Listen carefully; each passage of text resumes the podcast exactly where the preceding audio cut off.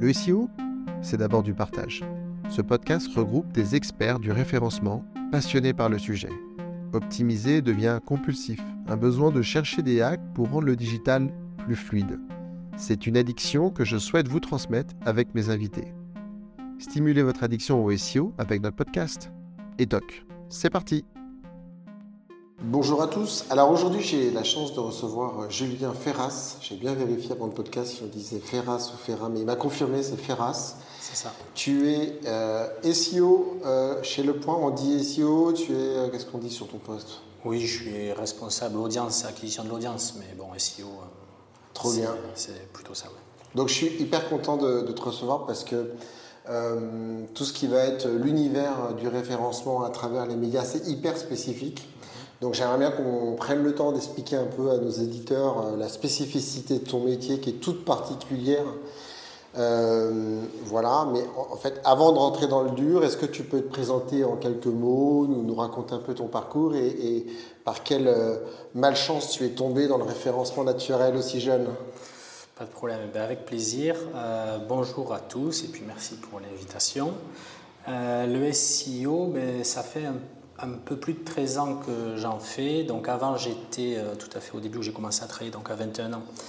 Je travaillais dans une petite TPE où là on faisait des sites internet. Donc moi j'aimais bien ça. J'ai appris à faire des sites sur le site du zéro. Donc c'est très vieux. Hein. Maintenant ça s'appelle euh, c'est Open Classroom. Euh, donc j'aimais ça. Donc c'était vraiment le HTML le CSS, le truc de base, mais ça me plaisait. Donc je faisais ça quand j'avais 17-18 ans. voilà, j'aimais ça. Et puis quand j'ai été dans cette petite TPE du pas loin de Toulouse, euh, il était spécialisé avec des, professions libérales, etc. Et donc on faisait des sites. Donc c'était les sites, je vous parle de ça, c'était en 98, hein, Google euh, venait à peine euh, d'exister. voilà, et donc après, ben, je suis resté un peu dans cette boîte, 4 ans, et puis après, j'ai travaillé dans une autre entreprise à côté de Toulouse, où là, j'ai commencé un peu à me spécialiser sur des CMS, donc Joomla, et puis un peu plus tard, Magento. Donc c'est là, on, on a commencé à travailler un peu sur les CMS e-commerce. Et donc c'est à ce moment-là que la problématique SEO s'est présentée, donc ça devait être en 2006 à peu près, parce qu'on s'est dit, même si on fait un site euh, plutôt correct, on ne vend jamais rien. donc on s'est dit, comment on fait? Et c'est là qu'on s'est dit, bah, il faut faire du SEO. Et, voilà. et donc c'est comme ça que j'ai commencé à me, à me spécialiser là-dedans, donc autodidacte bien évidemment, comme la plupart des gens dans mon métier. Euh, et puis ça me plaisait, donc euh, voilà, pas de problème pour lire. Tu te rappelles ce qui t'a plu au départ sur le SEO, ce qui t'a accroché C'est toujours resté, je pense, c'est toujours un peu le défi en fait. Le défi d'être un peu large, ouais, de comprendre, ça m'énerve, et puis j'ai envie d'être numéro un, et bon voilà, c'est dur, donc je persévère, j'essaye en tout cas.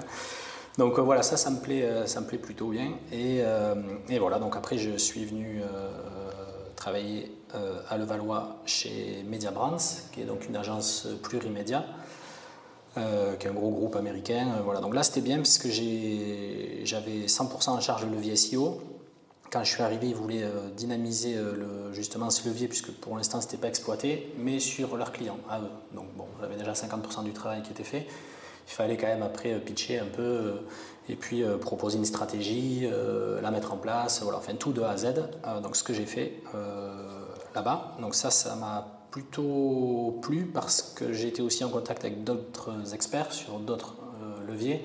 Donc j'ai fait du paid, j'ai fait euh, du social, j'ai fait un peu de tout. Donc voilà, là c'est aussi à ce moment-là que j'ai un peu euh, acquis la culture marketing, on va dire digital marketing. Donc c'était plutôt, plutôt enrichissant. Et puis j'ai travaillé sur différentes typologies de clients, donc des e-commerce, des banques, des assurances, des agences de voyage, des offices de tourisme, etc. etc. Et, et après, je suis tombé dans les médias, donc dans le groupe Lagardère, euh, où là j'ai commencé par travailler pour euh, Paris Match, le journal du dimanche et version féminin pendant trois ans. Et après, le groupe Lagardère s'est restructuré, version féminin a été vendue à CMI Média. Donc moi je suis resté chez euh, Lagardère et j'ai récupéré à la place de Femina pas qu'un petit cadeau, c'est Europe 1, Virgin Radio et RFM, euh, en plus donc de Paris Match et le journal du dimanche. Voilà, et donc j'y suis resté 4 euh, ans de plus, et, euh, voilà, et là maintenant depuis un an je suis au magazine Le Point. Trop bien. Alors du coup, donc moi j'ai en tout cas dans mes souvenirs les plus anciens, donc sur du Google News, enfin sur de la news, donc on est sur du référencement chaud. Donc pour nos auditeurs, en fait, ça, s'explique que là, on va être un tout petit peu moins sur cette logique de euh, une page, une requête, euh, un volume de recherche associé. Là, on va plutôt être sur de l'actualité, c'est-à-dire que Google a très vite compris que quand tu tapes Dominique Strauss-Kahn, tu peux être intéressé par sa biographie et des choses comme ça, mais parfois l'actualité fait qu'il y a des choses encore plus croustillante à lire à son sujet. Et c'est plutôt ça que les gens cherchent à un moment donné. Donc c'est un peu particulier. Donc il y a des logiques SEO euh, pour du référencement froid qui ne s'appliquent pas. Et à l'époque, il fallait en tout cas être sur un publisher euh, qui était un espèce de euh, passe-droit, enfin passe-droit, non, qui était sur un, on va dire un sésame à obtenir pour pouvoir accéder sur le news.google.fr. Euh, voilà. Est-ce que et puis il y avait donc un sitemap news dédié, voilà. Est-ce que tu peux nous, rafraîchir un peu là-dessus par rapport à, comment ça se passe aujourd'hui? On sait que c'est racheté assez cher les sites qui sont toujours, enfin qui sont devenus publics mais qui, ont eu le temps de se, whitelister dans, Google News. Ça se vend plusieurs milliers d'euros pièce l'expiré, là où on va être sur mmh. quasiment un zéro en moins sur un site non Google News. Voilà. Donc, un, aujourd'hui, comment, euh, comment on fait pour arriver sur, euh, sur Google News? Est-ce qu'il y a toujours le publisher Comment ça se passe de nos ah. jours? Est-ce qu'il faut, est-ce que tu sais combien de fois il faut publier? Enfin, quelles sont les règles? Oui, sur Google News, de toute façon, c'est clair que Google, il va, il va privilégier les médias qui ont, on va dire, pignon sur rue, donc euh, les, médias, les grands médias connus en France, donc pas que les médias nationaux, mais aussi la PQR, la PHR, etc. et à l'époque, oui, il fallait montrer un peu patte blanche, donc euh, il fallait euh, prouver entre guillemets qu'on était un média. Euh, donc bien évidemment, il fallait créer des flux spécifiques pour, pour, pour, News, il fallait créer des sitemaps, etc. Alors ça, c'est toujours d'actualité. D'accord. C'est pas obligé. Et parce que, alors il y a quelques années, alors je sais plus exactement, ça doit être deux, je pense, ou trois peut-être, il a ouvert un nouveau centre de, pour, pour mettre à jour les flux qui s'appelle le Publisher News Center, un truc comme ça. Et euh, là, donc, ça s'est quand même euh, bien élargi la liste de personnes qui peuvent euh, espérer être visibles sur, Google News. Donc il a un peu facilité l'entrée dans, dans, ce qu'on appelait le Graal avant. Et je dis avant parce que bon, Google News, ça peut paraître un truc incroyable, mais c'est pas non plus. Enfin, moi en tout cas, dans les différents médias sur lesquels j'ai travaillé, c'est pas une source qui est non plus monumentale. Ça reste plutôt plutôt faible par rapport à la part, totale du trafic. Donc euh, voilà, ça reste bien sûr stratégique. Hein. J'y travaillais encore hier pour vérifier que tout allait bien. Est-ce que nos flux étaient bien, euh, mis à jour? Est-ce que bon, voilà, il y a des choses à vérifier. Mais euh, voilà, c'est pas pas non plus le, on va dire le levier qui nous permettra d'être beaucoup plus performant. Je pense que la marge de manœuvre elle n'est pas énorme énorme. Alors donc du coup, déjà, on va rester un peu donc sur le point avec des missions euh, on va commencer par une question un peu générique, après on reviendra un petit peu sur, sur un peu plus l'aspect technique du SEO vis-à-vis d'un média. Euh, toi d'abord, donc, euh, tu as des gens qui sont assez différents les uns des autres, puisque tu vas avoir des gens très tech pour l'aspect, bah, il faut que le site soit robuste, on n'est pas sur un petit site de campagne, on est vraiment sur quelque chose qui, qui charge beaucoup de visiteurs, qui doit tenir et soutenir la, comparaison. Euh, de l'autre côté, donc tu as des journalistes, euh, en tout cas moi de mes expériences, euh, bon, bah, qui sont là sur la qualité de la plume. En vrai, on peut se raconter beaucoup de choses. Ils n'ont pas forcément envie qu'on leur dise ce qu'ils doivent écrire ou comment ils doivent le faire, ce qui peut se comprendre, hein, puisque donc ils y mettent un style, une façon de faire, etc. Donc toi, comment tu vois tes principales missions, euh, enfin comment tu vis, pardon, tes principales missions au sein du, au sein du point, et comment tu fais pour euh, évangéliser euh, concrètement des gens qui sont peut-être assez loin de, notre métier et de ses réalités? Oui, ben, comme tu l'as très bien dit, ben, Le Point, c'est un magazine d'information générale qui a, qui a fêté ses 50 ans, ses 50 ans l'année dernière. Donc bon, ils étaient là bien avant euh, Google. Euh, donc bien évidemment, c'est un magazine euh, en plus relativement influent, qui est connu, ça se vend toujours très bien en kiosque, etc. Donc ils ont une ligne éditoriale et c'est ce qui fait que ce magazine il est lu par une certaine catégorie de personnes. Et donc ça plaît. Donc du jour au lendemain, on ne peut pas arriver comme ça et dire moi j'ai vu que sur Google les gens ils tapaient ça donc on va faire ça comme sujet. Je ne peux pas faire ça, c'est impossible. Ou dire euh, pour Google il faut écrire comme ça parce que c'est comme ça qu'il faut le faire. C'est sûr que comme ça je ne vais pas y arriver. Euh, malgré tout, je pense qu'il y, a des axes d'optimisation. Donc effectivement, comme tu l'as dit, il y a une partie technique. Ça, euh, dans les médias, c'est plutôt Maintenant, depuis quelques années, c'est plutôt bien géré, c'est-à-dire qu'il y, a des équipes digitales avec des devs, avec euh, euh, des, architectes pour euh, tout ce qui concerne les infrastructures serveurs, etc., toutes les problématiques de WebPerf, on en reparlera peut-être, etc. Et puis, effectivement, il y a, donc ça, moi je considère que c'est quasiment 50% du travail, toute la partie technique. Et puis, il y a cette partie, les autres 50%, moi je considère que c'est quand même cette partie avec la rédac. Donc, la différence dans un média, comme je vous l'ai dit, c'est que je ne peux, pas, peux pas faire ce que je veux. si, j'arrive et je dis ça, je vais me faire griller direct, personne ne m'écoutera et c'est mort. Donc moi, je suis obligé déjà de prendre du temps. Et là, vous voyez au point, je commence à peine à faire des recommandations maintenant et ça fait un an que j'y suis. Il faut que je m'imprègne vraiment de ce magazine. C'est quoi les thématiques phares du magazine? Sur quoi on est fort? Donc là, j'ai étudié l'audience pendant longtemps. C'est quoi nos thématiques phares? Google nous, accorde sa confiance sur quelles thématiques? C'est peut-être pas les mêmes que sur lesquelles nous, on pense être bon.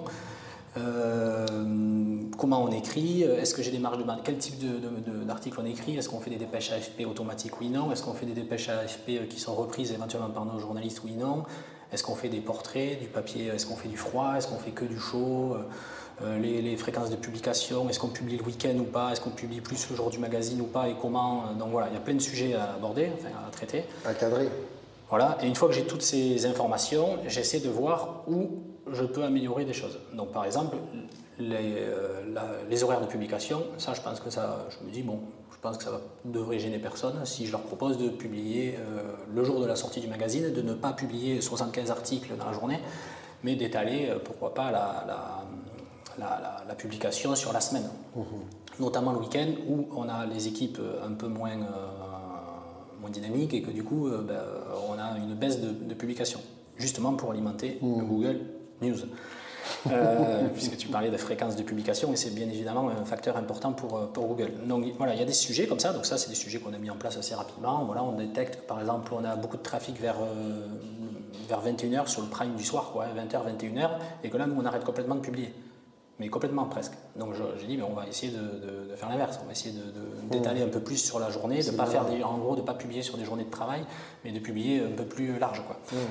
Donc voilà, donc des petits, ça c'est des petits tips qu'on peut faire assez facilement. Après, pour tout ce qui concerne euh, l'écriture web, euh, les thématiques et tout, là c'est un peu plus, un peu plus touchy. déjà, il faut que je sois, il faut, il faut que je prenne des informations. Donc je vais essayer d'aller voir par exemple le rédac chef d'un service. Par exemple, si je m'intéresse, je dis n'importe quoi, à la culture, je vais essayer d'aller les voir, de, de, discuter avec eux, de savoir comment ils travaillent. Est-ce que par exemple on fait des critiques de films ou pas? Parce que je sais que les critiques de films c'est bien cherché euh, sur Google.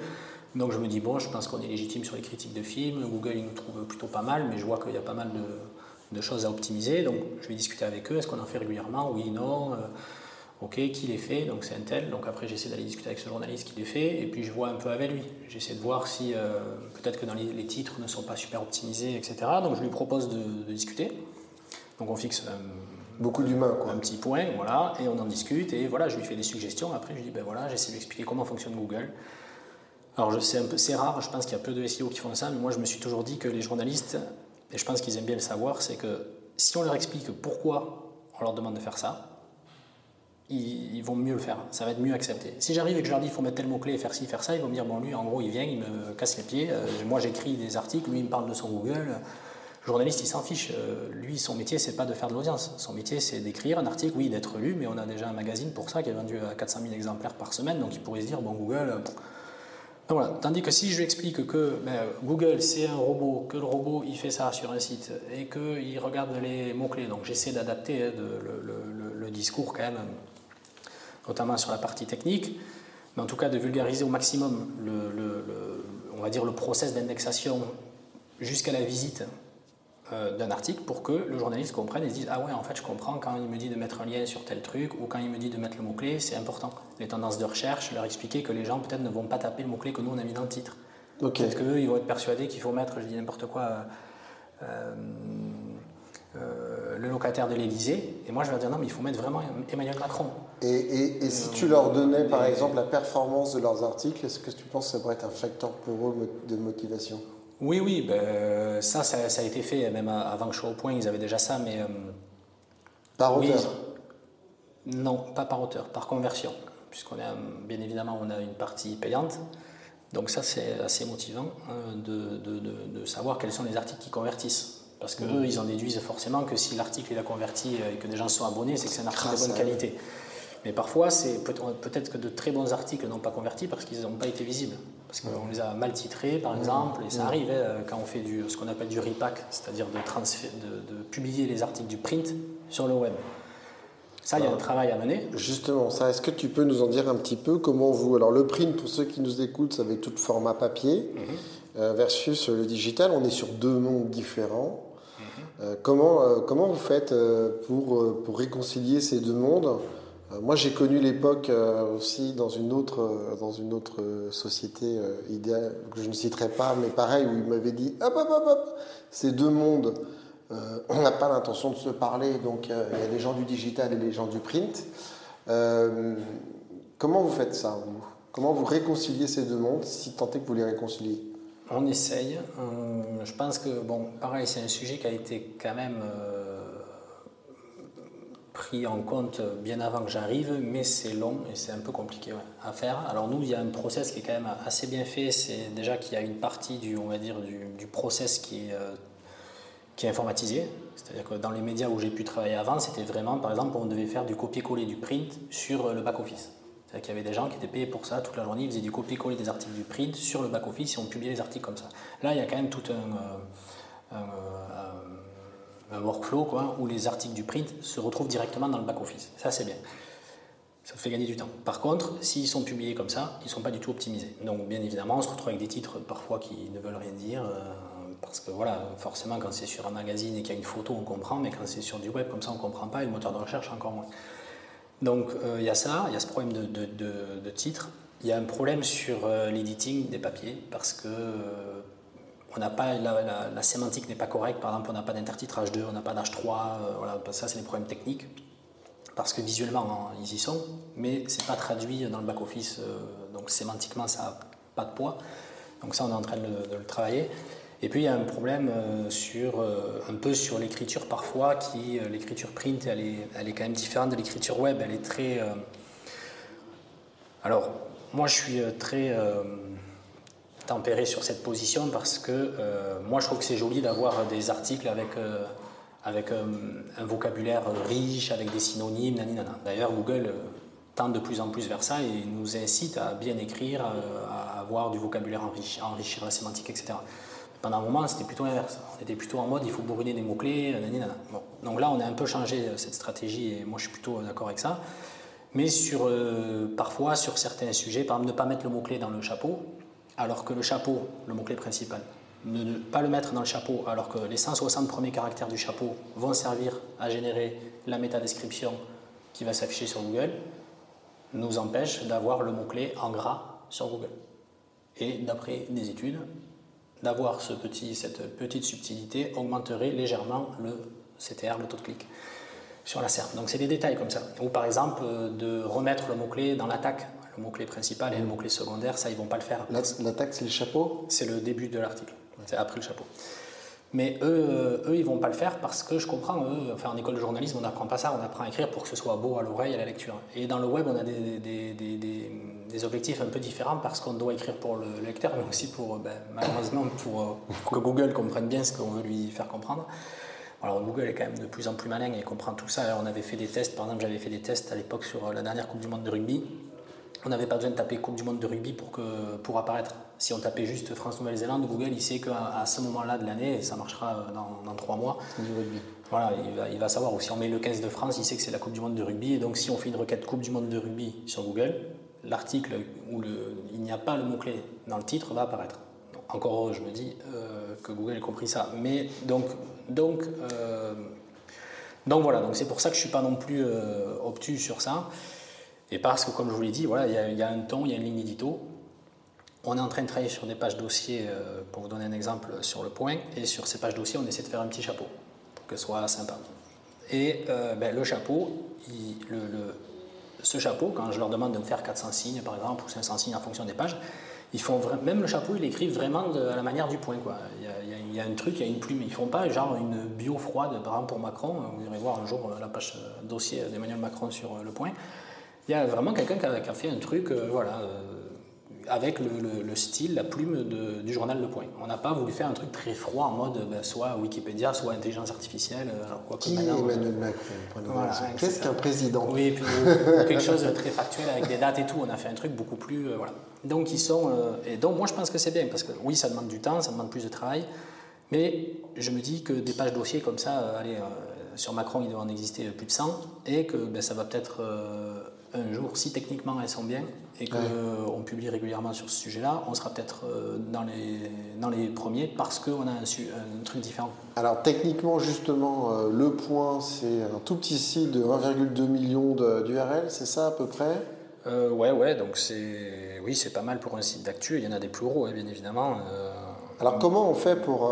Mais c'est assez gros, Est-ce que, est que déjà, enfin je, je, pars du principe que tu le fais déjà, mais enfin une question plus ouverte, euh, est-ce que vous, vous, avez une notion de, fraîcheur d'article? Par exemple, on peut considérer peut-être qu'un article qui a été écrit euh, en 2001, il y a peut-être plus sujet vraiment à ce qu'on le laisse dans l'index. Euh, donc est-ce que tu as un mécanisme aussi de, page zombie, comme on aime dire, le buzzword? Qu'est-ce que tu regardes les, peut-être les mois et les années qui fonctionnent plus? Comment tu travailles ton, la crawlabilité du site. Ouais, alors. Comment on fait pour ne pas avoir 500 euh, 400 euh, pages Journée de la femme euh, les marronniers fois, fois, chaque année, fois le nombre d'années que vous existez, on fait comment pour, ouais, alors, pour gérer tout ça? plusieurs, plusieurs points dans ce que tu dis. Bon, déjà pour, pour identifier tout, tout, ce genre de problème, de structure, etc., on utilise donc un outil qui s'appelle un crawler. Moi, si je devais choisir qu'un seul outil, ce serait celui-là. Parce que le crawler, euh, c'est une véritable mine d'or. Donc, on lui donne la page d'accueil, par exemple, et puis, euh, en fait, il simule euh, l'exploration d'un robot, comme Google, bot, comme le robot de Google, et il va se balader, il va suivre tous les liens, et puis on va récupérer, donc je vais récupérer ben, un million, en tout cas le robot a trouvé 1 million 200 000 URL, et puis je vais avoir une masse d'informations sur, chaque URL, donc je vais savoir plein de choses. Et donc, grâce à ça, je vais pouvoir, par exemple, effectivement, comme tu dis, mesurer la fraîcheur, par exemple, effectivement, du contenu. Donc, c'est-à-dire, je peux savoir, par exemple, quand c'est que Google, quand c'est couplé à l'analyse de log, je peux savoir quand c'est que je l'ai publié, l'article, bien évidemment, il y a la date de publication. Donc ça, je récupère la date de publication sur mon crawler. Donc j'ai une colonne date de publication. À côté, j'ai une autre colonne qui va me mettre date à laquelle Googlebot est venu le crawler. Et donc ça, déjà, c'est intéressant parce que déjà, ça permet de voir le temps d'indexation. C'est-à-dire, donc ça, c'est très important pour la santé d'un site. Notamment, euh, j'ai eu un débat un jour sur LinkedIn avec euh, quelqu'un qui me contredisait, mais c'est pas grave j'évite d'aller voir LinkedIn tous les jours pour pas m'énerver. Euh, que pour, en tout cas, pour un site média, je parle pour un site média, bien évidemment, c'est ultra stratégique de publier vite. Donc, euh, moi, ça m'intéresse euh, à fond de savoir quel est le temps d'indexation du robot de Google. Mmh. Parce qu'en fonction de, différents problèmes, par exemple une surcharge serveur, donc le site ralentit, des, des erreurs 500 un jour, etc., le robot de Google, on le sait, ça c'est prouvé par de multiples études, va diminuer sa fréquence de crawl et du coup mon article ne va pas être euh, directement indexé. Et j'ai déjà eu le problème. Donc ça c'est intéressant. Donc je peux savoir ça par exemple, donc la date de publication, la date à laquelle Google est venu euh, crawler et euh, indexer mon, mon, article. Je peux avoir par exemple une information comme la première visite SEO, je peux savoir quand c'est qu'il a arrêté aussi d'être visité. Et donc ça effectivement c'est ce qu'on va appeler les, on va suivre un indicateur qui s'appelle le taux de page active. Donc une page active, c'est une, une, page qui génère une visite sur les, au moins une visite SEO sur les 30 derniers jours. Au-delà, elle va, elle va, être morte. Donc nous, effectivement, comme on est un article, euh, un site pardon, euh, avec euh, beaucoup d'articles chauds, on a un taux de page active qui n'est pas énorme. Mais, mais, ça dépend des rubriques. Par exemple, dans la rubrique culture, on, a, on est quasiment à 30% de pages actives, ce qui est beaucoup, ce qui est plutôt bien. Mais sur la page euh, internationale, par exemple, on va être plutôt à. Euh, honnêtement, je n'ai pas le chiffre en tête, mais je pense que ça doit être à peu près dans les, entre 12 et 15% de pages actives. Donc ça veut dire qu'on a 85% des pages de la rubrique internationale qui ne génèrent pas de trafic.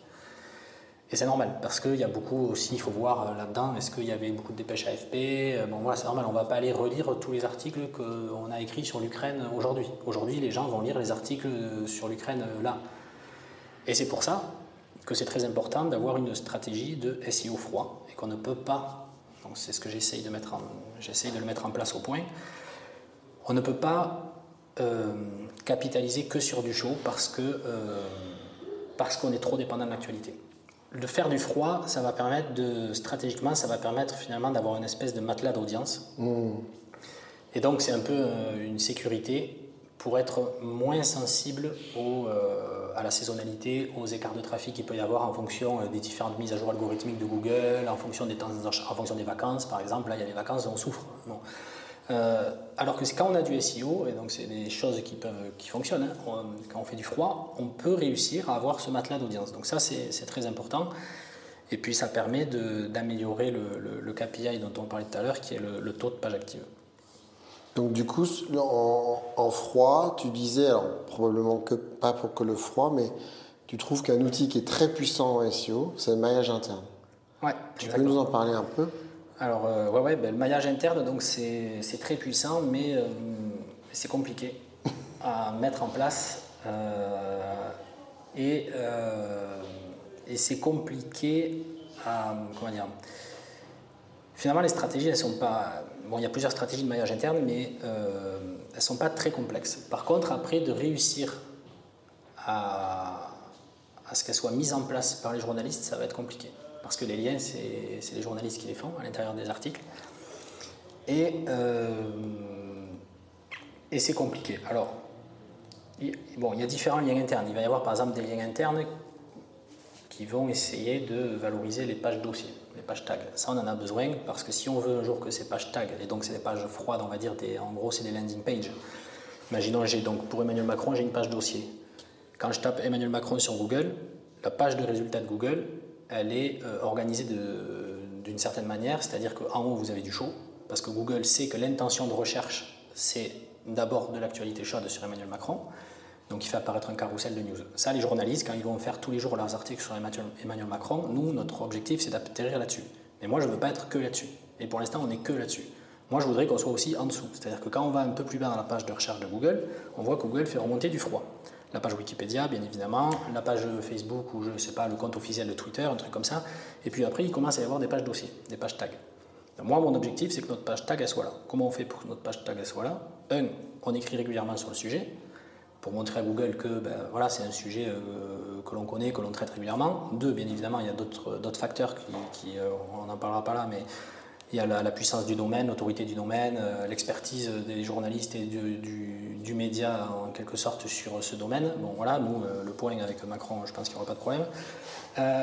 Et donc, après, c'est là que vont entrer en jeu les liens. Les liens, ils, vont, ils permettent de transférer la, popularité d'une page vers une autre. Mhm. C'est quand même dans le fondement de l'algorithme de Google, hein, c'est la base. Donc, si, euh, la sur, si sur une multitude d'articles qui parlent d'Emmanuel Macron, par exemple, je dis n'importe quoi dans l'année, imaginons qu'on en ait écrit 10 000. Sur ces 10 000 articles, si je fais un lien vers la page dossier, ça veut dire que j'ai fait 10 000 liens. Et donc, j'ai transféré, transféré, une toute petite partie de popularité sur la page dossier, mais je l'ai fait sur 40 000 articles. Donc, la popularité de la page dossier devient plus importante. Bon, ça c'est pour les pages dossiers, et ça c'est un maillage qui est euh, un peu ingrat à faire d'ailleurs pour un journaliste, parce que c'est chiant de faire des liens sur les... Il n'y a pas trop d'importance pour l'utilisateur d'ailleurs, donc euh, le journaliste ne va pas forcément comprendre pourquoi on fait ça. Euh, et au point, c'est géré, géré par un script, et c'est très bien. Donc c'est un script qui détecte les entités nommées, on détecte les entités nommées, et hop, on envoie un lien de temps en temps, et puis on est en train de l'améliorer pour essayer de faire un truc un peu plus malin que ce qu'on a maintenant. Mais ça, c'est plutôt bien. Par contre, après, il y a d'autres liens qui sont hyper importants. C'est euh, les liens que le journaliste va faire à l'intérieur de son papier, soit pour euh, citer ses sources, par exemple, soit pour, euh, par rapport au contexte, il va avoir besoin de rappeler les faits qui sont passés la veille, etc. Mais à date, j'ai l'impression, en tout cas, de ce que j'ai pu voir, qu'au point, il n'y avait pas vraiment de stratégie de maillage interne, c'est-à-dire que l'impression que ça me donne, et d'après ce que j'ai vu sur les, résultats des crawls, c'est qu'on a un truc un peu plat, c'est-à-dire où on a, euh, en gros, pour aller vite, un million d'articles qui ont à peu près la même popularité. Et c'est normal, parce qu'en fait, ce qu'on a fait pendant des années, c'est qu'on a fait juste un lien sur euh, soit l'article d'avant qui parlait du même sujet, soit l'article d'après. Enfin, vous voyez, donc on a un maillage très, euh, très plat, très linéaire.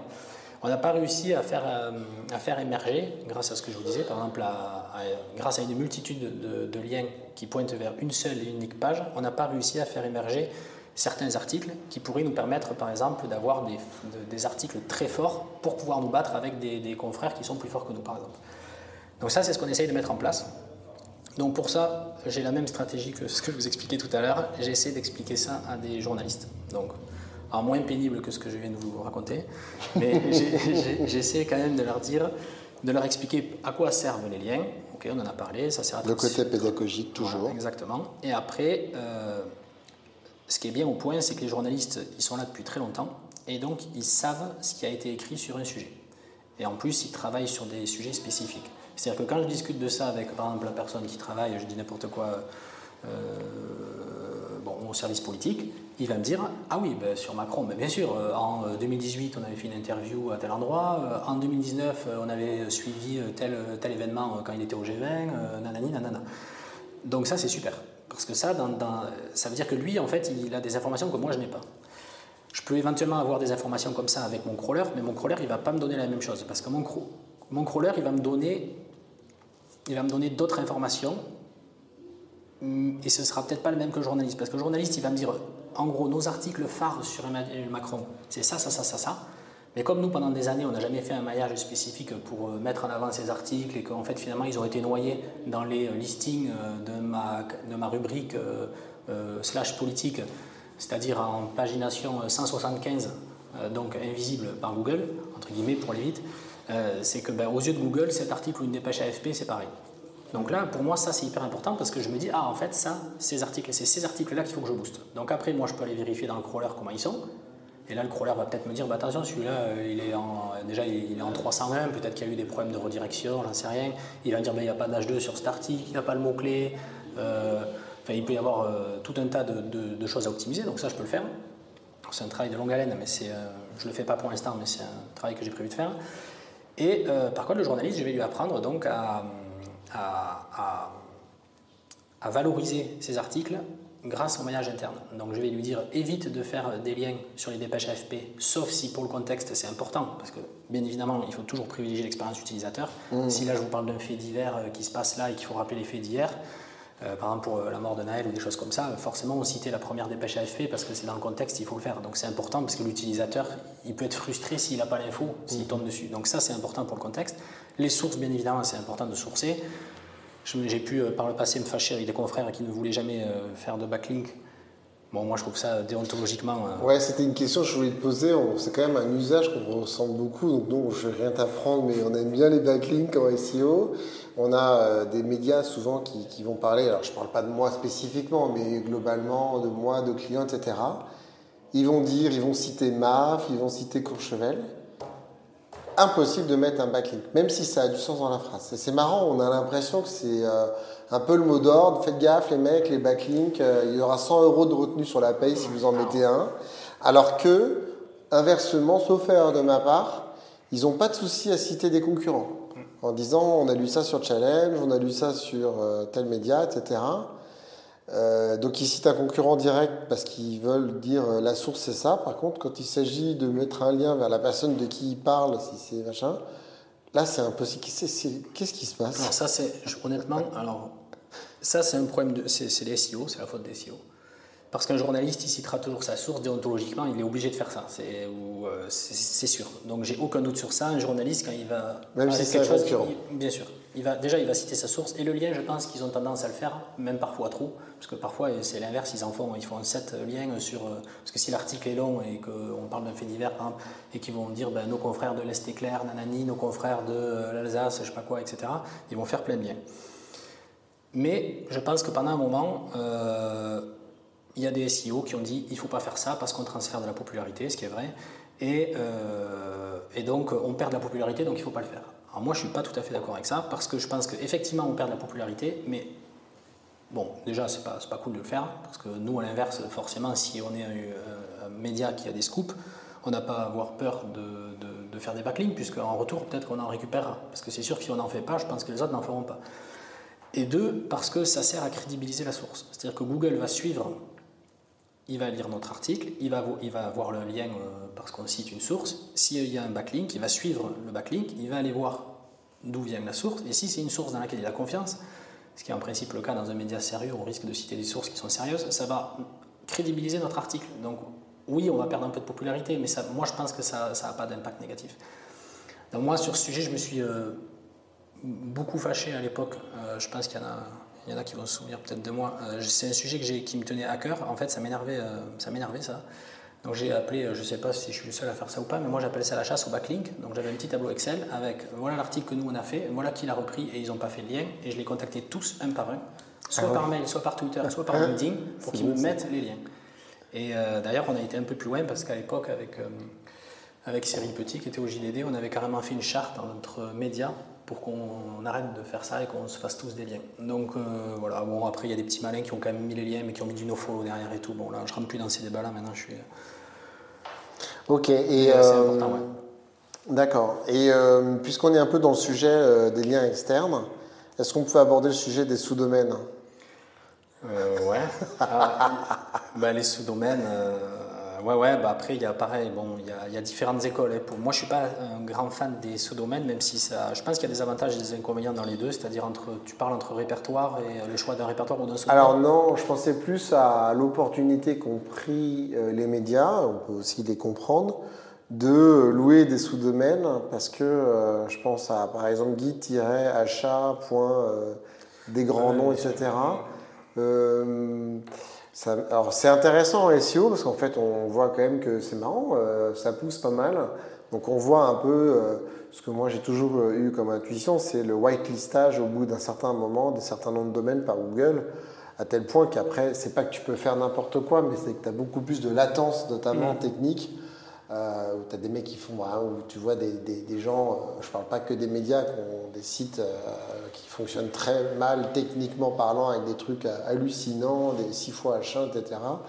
Mais en vrai, ils sont dans une.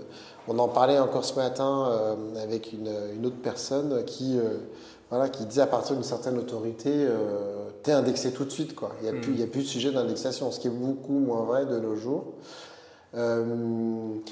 Toi, est-ce que tu as juste un peu de feedback de l'intérieur à nous donner, à savoir euh, les sous-domaines, euh, bah, c'est une façon de, de, de, de, retrouver des sources d'argent, c'est bien, c'est pas bien, ça fonctionne, ça bah, fonctionne pas bien, euh, tu as un avis là-dessus? Oui, oui, bon après, j'ai, oui, bien sûr, de toute façon, ça se fait pour ça, hein, c'est, pour, c'est un complément de monétisation. Hein, bon, vous savez, les médias, la monétisation, c'est compliqué avec le display, donc il faut chercher d'autres, sources de monétisation. Les, sources, les autres sources de monétisation, c'est bien évidemment ben, de vendre des abonnements. Et puis après, ben, on va être obligé de faire euh, ce genre de, choses, c'est-à-dire, oui, se, faire un partenariat avec, par exemple, je dis n'importe quoi, euh, des forfaits mobiles, euh, un comparateur de forfaits mobiles, et puis oui, on va créer un sous-domaine qui va s'appeler forfait mobile.lepoint.fr ou comparateur forfait mobile, j'en sais et le partenaire va venir coller toutes ces pages sur notre sous-domaine, et, voilà, et on va prendre des commissions si les gens s'abonnent. Donc oui, ça, ça, fonctionne. Bon, euh, au point, honnêtement, j'ai pas de recul, euh, j'ai pas le recul nécessaire pour, pour vous dire si ça cartonne ou pas. Mais euh, oui, y a des, on sait qu'il y a des gros acteurs français qui l'ont fait et qui, chez qui ça marche très bien. Dernier Eldorado connu des SEO, brèche où tout le monde s'engouffre, c'est Discover, mhm. extraordinaire. Mhm. Est-ce que tu peux nous rappeler ce que c'est le Discover? Et puis surtout est-ce que, est-ce que pour vous ça marche vachement bien? Est-ce que c'est super? Ou est-ce que finalement ça fait de la page vue, mais, euh, mais voilà quoi non, ben, Google Discover, si je ne me trompe pas, ça existe depuis 2018. Euh, donc c'est euh, un fil, un fil d'information qui apparaît sur, sur les smartphones quand on ouvre le navigateur Chrome ou l'app Google. donc la différence par rapport au search, c'est quand même incroyable. C'est que sur le search, les gens font une requête. Alors que Discover, c'est on, fait carrément des suggestions d'articles qui sont basés sur euh, la géolocalisation de l'internaute, sur son historique de recherche, euh, sur ses, ses appétences, voilà, sur les sujets qu'il est amené à, lire régulièrement. Donc, quand c'est sorti, ça a fait un peu le même boom qu'à l'époque où Apple News est sorti. Vous vous en souvenez? Donc, ça, c'était un peu avant 2018. Alors Apple News, on était très fâchés parce qu'en plus, c'est quelque chose de Apple ne communiquait pas du tout dessus, donc c'était mais opaque à mourir. Et donc là, enfin, tous les médias euh, sentaient euh, l'injustice. Il y en avait, ils étaient euh, pris, il y en a, ils n'étaient pas pris. Bon, bref. Donc quand c'est arrivé avec Discover et que ça a eu en gros le même impact que Apple News, c'est-à-dire que quand vous êtes pris par, sur Google Discover, vous pouvez faire des dizaines de milliers de visites, voire des centaines plutôt de milliers de visites. Hein. Ça peut aller même au-delà, ça peut faire plus d'un million de visites sur un seul article, en euh, l'espace de, je sais pas moi, une, après-midi, quoi. Euh, vous vous dites, ah ouais, euh, il faut à tout prix être là-dessus, quoi. Donc, comme c'est Google qui a proposé ce service, je me suis dit, bon, Google, il a quand même tendance à être plutôt transparent par rapport aux autres, hein, même s'il a certainement plein de défauts, mais voilà, on trouve de la doc technique, il y a des spécifications techniques, il y a tout un tas de choses qui, où il nous aide en tout cas pour comprendre comment ça marche. Donc là, en fait, la spec technique, elle n'a pas bougé depuis 2018. Il nous dit juste qu'il faut mettre 3, 3, 3, bricoles, une image qui fait plus de 2200 pixels et 3 euh, balises. ok. Et après, c'est tout. Voilà. Et donc, on s'est juste aperçu qu'apparemment, c'est quand même les trucs un peu les articles euh, qui sont plus ou moins un peu crado, qui, qui donnent envie de cliquer. Alors, je, bon, je modère mon propos parce qu'il y a des trucs euh, très propres euh, sur, sur Discover, mais ça arrive en tout cas y ait des trucs pas très clean et qui cliquent beaucoup. voilà. Après, il y a beaucoup de gens qui sont pleins, donc peut-être que Google a fait, est en train de faire attention, et je pense que c'est toujours en, en amélioration. Mais oui, ça peut représenter beaucoup. Nous, ça a pu représenter soit entre 60 et 70% de notre trafic SEO. C'est fou. Donc c'est beaucoup, ça baisse euh, pas mal là. Enfin, c'est assez, c'est très volatile. C'est-à-dire que vous pouvez euh, cartonner euh, un jour et pas du tout le lendemain. Et c'est très compliqué de savoir pourquoi ça fonctionne. Ça a popé ou pas Ouais. Alors il y a des trucs sur les images. Les images, par exemple, on a, bon, il y a beaucoup de choses qui. Moi, j'ai, honnêtement, j'ai pas de certitude sur, sur ça, mais les images sur un fond clair, apparemment, ça marche plutôt bien. Euh, vous verrez en ce moment, il y a pas mal d'images euh, sur, euh, qui ressemblent à des dessins. Le Monde, ils font ça pas mal, France Info aussi. Ça ça, ça, marche plutôt bien apparemment, mais bon, il faut avoir les ressources pour faire ce genre de dessin. c'est pas donné à tout le monde. À un moment, il y avait des titres très longs. Vous savez, qu'en SEO, on fait des titres plutôt courts. Hein. On prend la tête aux journalistes depuis des années pour leur dire attention, il faut faire des titres courts, sinon ils sont tronqués. Et puis sur Discover, on s'est aperçu que finalement, les articles longs, donc de plus de 115 caractères, ça cliquait très très bien. Après, il y a les adjectifs, donc euh, incroyable, euh, machin, je sais pas quoi, donc tout ça, ça marche très bien. Et puis surtout de ne pas donner la réponse dans le titre, ce qui est totalement à l'opposé de ce qu'on apprend à un journaliste et ce qu'un journaliste fait. un journaliste ne fera jamais ça. On n'est pas là pour faire du suspense, on est là pour apporter une information. Donc l'information, on la donne dès le début. Mais nous, quand on a fait nous, on va le faire sur le podcast. On va dire cette incroyable information que nous a donnée Julien. Voilà, c'est ça. il faut, oui, on peut faire voilà, ben, un titre Discover, par exemple, pour ce podcast, ça pourrait être euh, euh, ces astuces. 90% du trafic viennent de, de, ce, de, ce, de ce vecteur, découvrez lequel. Voilà, Ces quelques astuces SEO vont vous aider à multiplier par 4 votre trafic. Quoi. et donc les gens vont avoir envie de cliquer. C'est vraiment l'incitation au clic qui prime. Euh, et c'est pareil, un peu toujours pareil, euh, ce que je vous disais tout à l'heure, compliqué de faire ça avec une rédaction. Je ne peux pas arriver demain on sort un truc hyper sérieux sur, je sais pas moi, les femmes en Iran euh, qui vivent euh, un cauchemar, je peux pas dire ouais, mais ça va, ça va cartonner si tu mets euh, les femmes en Iran. Enfin, je peux pas. C'est une femme qui pleure, qui souffre. Voilà, on peut pas faire ça. Bah donc il y, a un problème d'éthique, il y a un problème de voilà, de ligne éditoriale, toujours pareil. Donc, et je comprends. Donc, donc nous, on est assez, on essaie quand même de savoir ce qui marche, bien évidemment. On le suit de près. Des fois, on a, mais honnêtement, c'est très compliqué. Donc, c'est pour ça que moi, souvent, je, quand je vois sur LinkedIn les gens qui disent qu'ils savent exactement comment ça marche, bon, moi, enfin, j'ai peut-être, en tout cas, mais pas dans un média. Quoi. Enfin, vous pourrez, on peut, oui, si, je pense qu'on peut effectivement, mais pas sur un média sérieux qui fait attention à sa ligne édito, qui fait attention à ce qu'il raconte, etc. C'est canon, c'est génial tout ce que tu, euh, tu nous témoignes. J'ai des petites questions flash à te, avec, euh, parce que je vois que l'heure tourne, il faut qu'on faut avance. Mais il y a trop de choses passionnantes à dire. Allez, des petites questions avec euh, une réponse. Alors, première question, quelle personne influence, influente tu suis en SEO, si tant est que tu le fasses? Et si oui, dans quel pays? Est-ce qu'il y a des gens qui sont forcément leur, leur voix inculte, mais des gens que tu trouves plus intéressant que d'autres? Oui, oui, bon, oui, il y a quelques personnes que j'aime bien suivre. Après, euh, je fais honnêtement, en priorité, je suis euh, beaucoup euh, tous les comptes Twitter de Google. Hein, les, comptes, il y, a, plusieurs comptes Google Search, les trucs. Écoutes les, podcasts de, Google Ouais, j'écoute. Ouais, les vidéos, ils ont des trucs pas mal hein, sur, sur des sujets un peu techniques, comme par exemple le, SEO sur en, JavaScript, la web perf. Bon, voilà. Le blog de Google qui est très bien blog Webmaster qui est très très très très bien. Et puis euh, ouais, il y a les, sites US, j'aime bien euh, Search Engine Land, euh, ça j'aime bien. Et puis ouais, il y a des noms, mais il y a des mecs bien, même en France. Bon voilà, les plus connus, je pense que tout le monde, tout le monde connaît. sur LinkedIn, il y a des trucs pas mal aussi des fois qui passent. Trop bien. voilà. Mais je, voilà, comme tout le monde, je pense qu'on regarde un peu sur beaucoup de leviers différents. Et Discover, parfois, me propose des trucs bien. Donc, ça, ah. la suggestion fonctionne parfois.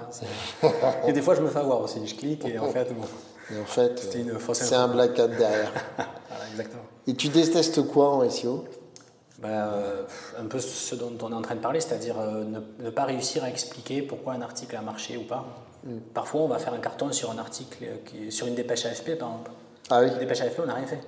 On l'a prise, on, a mis un titre, c'est un copier-coller, et ça cartonne. Et euh, le lendemain, on sort genre une enquête de fou. On a envoyé quelqu'un 4 mois faire euh, couvrir, j'en sais rien, moi, le conflit en Ukraine. Euh, il y a un vrai travail journalistique derrière euh, et ça marche pas du tout.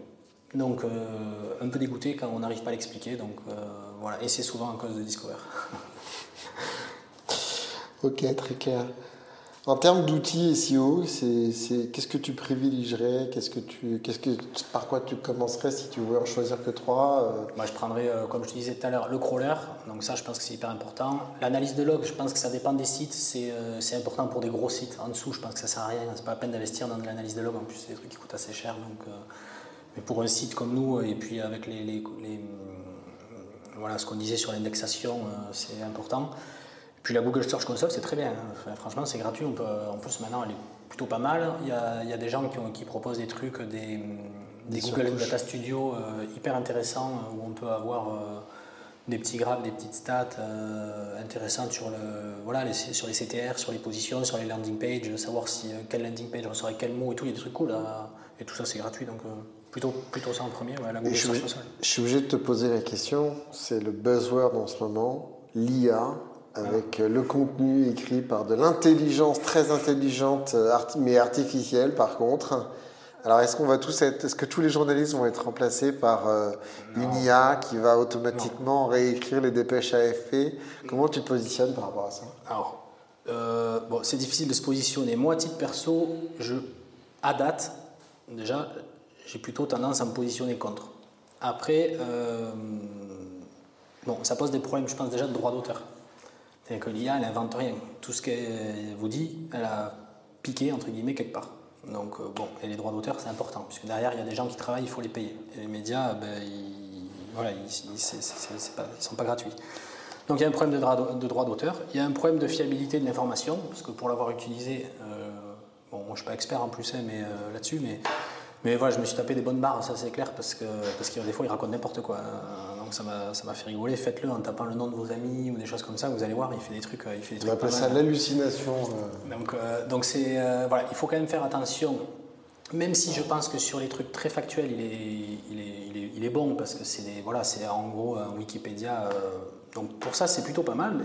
Mais, voilà, attention quand même, je pense à ça, notamment dans le contexte où il y a pas mal de fake news, dans un contexte où on sait que les jeunes se, se s'intéresse à l'actualité de plus en plus sur les réseaux sociaux et que sur les réseaux sociaux on trouve tout et n'importe quoi. Donc euh, je pense que les, un média c'est quand même très important dans, un pays. C'est important que les gens identifient les médias dans lesquels on peut avoir confiance. Surtout qu'en ce moment, pareil, il y a de la défiance par rapport à ça, même dans notre pays. Donc c'est quand même important que, voilà, que les gens soient au courant. En tout cas, je pense qu'il faut être très transparent et je pense que si un jour au point on utilise l'IA, puisque pour l'instant ce n'est pas le cas, bien évidemment on s'interroge sur la question mais on ne le fait pas, c'est qu'il faudra être extrêmement transparent vis-à-vis euh, de nos lecteurs pour leur dire par exemple oui on a utilisé l'IA dans telles conditions et pour faire ça. Et je pense que ça peut être bien effectivement, par exemple notamment dans le SEO pour les tâches rébarbatives ou euh, les trucs relous qu'on a pu tous, tous les SEO ont dû faire, euh, les, les, clusters de mots-clés, euh, L'IA va le faire très facilement, hein, je pense, en lui demandant de nous ranger tous les mots-clés euh, dans des tableaux, elle peut, nous faire ça. Pour générer euh, des, titres qui donnent envie de cliquer pour Discover, par exemple, pour générer des milliers de, de, de métadescriptions ou de titres de pages dossiers, et pourquoi pas avoir pour générer par exemple des petits textes d'introduction pour les pages dossiers. Quand vous avez 50 000 pages dossiers, vous n'allez pas demander à un journaliste ou à un stagiaire d'écrire 50 000 petits textes pour des pages dossiers. Donc là, sur ce genre de choses, c'est-à-dire dans un cadre très, euh, très droit, entre guillemets, euh, l'IA, je pense qu'elle peut être intéressante. En tout cas, à date, et ce n'est que mon avis personnel. Et euh, demain, on a un lecteur qui nous écoute et qui voudrait, par exemple, se lancer, lancer son petit média. Alors évidemment, il ne veut pas concurrer, concurrencer pardon, Challenge ou Le Point tout de suite, mais il aimerait bien avoir tes conseils pour, euh, pour lancer un média proprement. quelle est la fréquence que tu lui proposes? Comment tu vas lui proposer des contenus de qualité, mais qu'est-ce que c'est que la qualité en tant que telle? Enfin, voilà, Est-ce que tu aurais quelques conseils à quelqu'un qui voudrait se lancer, qui, et qui voudrait partir en tout cas dans la bonne direction mm. pour essayer de te donner le maximum de chance. En tout cas, moi, c'est, euh, si je, ouais, ben, moi je pense hein, vraiment euh, qu'il faut écrire pour les internautes euh, et un contenu de qualité. Et un contenu de qualité, c'est quoi? C'est un contenu qui est intéressant à lire. Ça vous est arrivé, je pense, à tous de lire des articles et de vous dire cet article est nul. Alors oui, pour le SEO, il est bon, mais alors insupportable à lire. Là, euh, quand euh, la sémantique, c'est bien, mais quand vous avez H2, H3, H3, H3, H3, H4, H5, liste à puce, machin et tout, bon, moi c'est insupportable, j'aime pas ça, donc je lis pas. Quand je vois des articles content to commerce euh, qui sont hyper optimisés pour le SEO, c'est pareil. Moi, jamais de la vie, j'achète un appareil photo à 1000 euros parce que j'ai lu un article qui est optimisé SEO. Je vais aller sur une source qui s'y connaît en appareil photo donc je n'irai pas, par exemple, lire un article sur le point pour acheter un appareil photo. Mais moi, personnellement, en tout cas. Donc moi, je pense qu'il faut, un, écrire pour l'internaute, un truc de qualité, même si effectivement c'est vrai que ça peut être frustrant, et je suis bien placé pour le savoir, que euh, parfois c'est ceux qui écrivent pas forcément les trucs les mieux qui font le plus d'audience. J'espère, bon ça fait quand même 10 ans que j'espère, mais ça fait, j'espère qu'un jour Google il va comprendre, sur le search c'est quand même plutôt bien fait, hein quand on fait des requêtes sur Google, en principe, vous avez quand même des sites de bonne qualité. Si vous tapez des trucs, n'importe quoi sur euh, un, voyage, vous allez avoir des sites euh, voilà, de qualité. Vous allez avoir, je sais pas moi, le routard, Géo, enfin voilà, où vous allez avoir même des blogueurs. Des fois, il y a des petits sites et des articles sont très bien. Mais par exemple, moi, j'ai lu des articles sur des blogs de voyage et je sens que c'est trop bien ce qu'ils ont écrit. Et ils ont des petits sites et euh, même sur Discover, des fois, ils sont pris. Donc, je pense qu'ils font pas mal de visites. Mais je sens que voilà, c'est du vécu, il donne des vraies infos, il y a des vraies photos. Enfin, c'est pas un truc qui a été écrit, je euh, je sais pas, comme ça à la rage, juste parce qu'on s'est dit, ah ben les gens tapent euh, voyage au Népal, donc on va faire un article sur le voyage au Népal alors qu'on n'a pas bougé, on n'a pas bougé de Paris. Donc ça, je suis contre ça. En tout cas, je pense qu'il faut pas faire ça. Deuxième conseil, c'est de faire un simple et léger. Donc ça, c'est plutôt sur le site. Techniquement, euh, voilà, en vrai, il n'y a pas vraiment grand-chose à dire par rapport à ça. C'est qu'il faut. fréquence de publication Fréquence de publication, ça dépend bien évidemment de l'équipe, mais si on débute et qu'on est tout seul, euh, je pense qu'il faut se spécialiser sur une niche. Ok. Par exemple, je dis n'importe quoi, euh, vous êtes spécialisé dans le trekking, ben vous faites des articles que sur le trekking, dans la randonnée. Parce que si vous, voulez faire un site de voyage, ce sera impossible, il faut, vous ne pourrez pas. Donc sur un truc très spécialisé, je pense que ça peut marcher. Ce podcast, il s'appelle ETOC parce que euh, pour les troubles, les troubles pardon, obsessionnels compulsifs, tu sais, dans le référencement, en tout cas certains d'entre nous, on peut être un peu compulsif, on vouloir optimiser, toujours trouver euh, la, recherche de l'or en fait, les petites, euh, les explications, ça marche, ça marche pas. Est-ce que toi, tu, tu dirais que ton, trouble obsessionnel compulsif en SEO, ce serait quoi si tu en as un? C'est un peu l'obsession que ce soit, enfin J'aime bien quand tout est nickel, donc c'est euh, et c'est pas forcément une bonne idée de faire ça. C'est-à-dire par exemple si euh, mon crawler me dit qu'il y a 50 000 liens en 404, 20 000 liens en 301, des boucles de redirection et tout, je veux que je veux arriver à zéro. Alors qu'en fait, on s'en fiche un peu.